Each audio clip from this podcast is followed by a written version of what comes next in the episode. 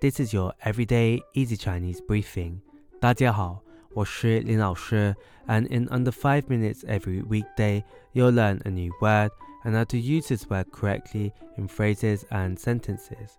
Today's word of the day is xin.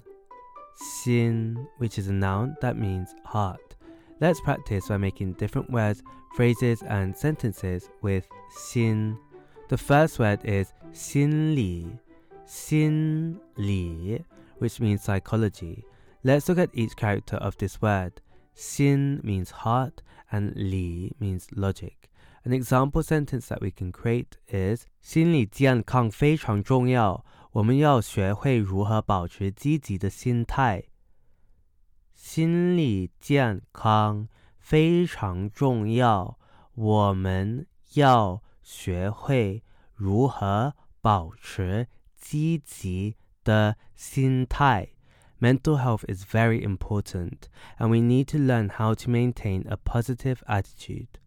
Another word we can create with 心 is 心情,心情 this is a noun that means mood.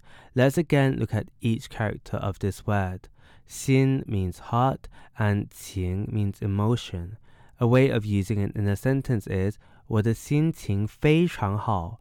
我的心情非常好。I'm in a very good mood.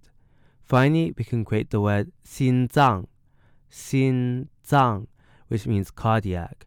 A way of using it in a sentence is 他有心脏病，所以我们每天都要关注他的健康状况。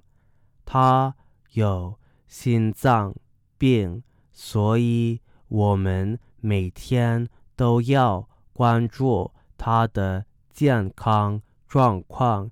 He has a cardiac condition, so we have to keep an eye on his health every day.